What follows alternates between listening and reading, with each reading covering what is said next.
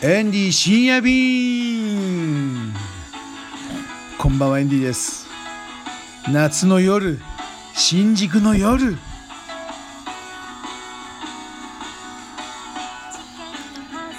えー今日はね夏の夜に聴きたいまあ曲というかまあエンディが好きなねアルバムについてお話をします。まあこれねもう何年かな。これはアルバム自体が1983年に出たね LP2 枚組なんですよ。まああのこの頃は、まあ、世の中はね2枚組のあのライブアルバムが結構流行った時期でどんなものがあったかっていうと例えばオフコースのライブアルバム。これはね LOVE ラブの、えーラブと書いて O のところがあの斜めに線が入っててね。これライブ版なんですけども。あとはチューリップっていう財津和夫さんがいたバンドでこれもねライブ・ザ・サウザンズ2000かな。ああ違うな。ライブ・ザ・サウザンズか、えーこれも出しました。あとは吉田拓郎さんがこれも2枚組のアルバムで「えー王様たちのハイキング」っていうアルバムをね出したんですよ。で他には長渕剛さんもなんかね西武球場かなんかのライブアルバム2枚組出してました。で他にもあの海外だとイーグルス、ね、あのかっこいい、えーホテルカリフォルニアとかねあの名曲がありますけどもねこのイーグルスも2枚組出してた。でその時期結構流行ってた世界中流行った、えースーパートランプっていう番組もライブアットパリスっていうねこれライブアットパリっていうもの？この2枚組もね出してましたで世の中がみんなこう2枚組のライブ版を出すっていうねそういう時期だったんですよね。うん、でエンディもね、えーこのカイバンドのライブ版「ザ・ビッグ・ギグ」っていうねこのライブアルバムをね結構好きで聴いてました。これあの実際にライブやった日付っていうのは1983年夏ですよね確かね。日にちはいつなんだろうな。でこれがねあの新宿の東京都庁のあの埋め立て地っていうかまだ東京都庁が建つ前ですよ。えーそう。8月の7日日曜日、えー夕方6時半からスタート。9時までね2時間半やったんですよ。この時のね甲斐さんの衣装はかっこいいですよ。あのー黒い上下のスーツね。であと細い黒いネクタイ。で白いシャツ。これがまたかっこいいね。もうね1曲目の登場のところからかっこいいんですよ。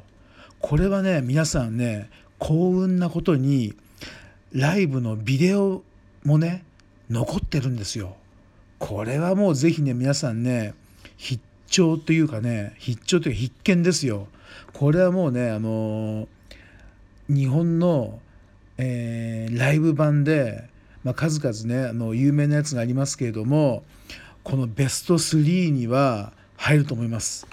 まあ、曲をねどんなのが入ってるかちょっと紹介するんですけどもこれがねもうね新宿もう夜の東京この蒸し暑さっていうのをあの表現してたりこの蒸し暑さを吹き飛ばすような勢いのある演奏なんですよ。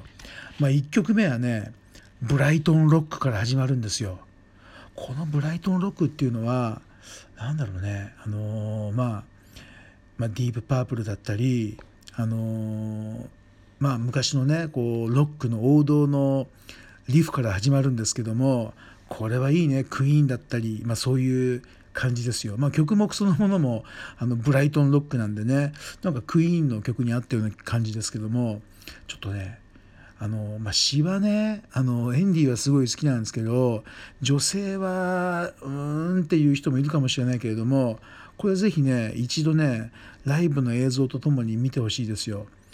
で次が「ダイナマイトン。150トン」「ダンドッドゥダンドッダンダン」っていう曲なんですけどねイントロがこれがこの前なんとあのアラジンの映画を見たんですけど一番最後にねこの感動のシーンがあってみんなで踊りを始めるんですけどもこのねアラジンの一番最後にこのダイナマイトが150トンがかかってるとねすごくね似合うと思いましたあのちょっと合わせてエンディーねおっと思って歌ってみたんですけどもぴったし合いましたよ。アラジンのエンディングにこのダイナマイトが150トン。これぜひね甲斐さんに歌ってほしいと思いますね。そっから危険な道連れですよ。これもいい曲だ。そしてムーンライトプリズナー、まあ、この辺がねもうなんかもういかにも夜っていう感じじゃないですか。そして次がスリーピーシティ。この辺もねもうなんかこう夜のね曲がバンバンとこう2曲続いてですね。で次がねゴールド。これがねこのライブアルバム2枚組が出る直前に出たあのスタジオ録音のスタジオ録音のアルバムのタイトルなんですけどもこれがまたいいね。うん。これは結構ねあのちょっとなんつうのかな、まあ、ローリング・ストーンズのような、まあ、イメージですよ。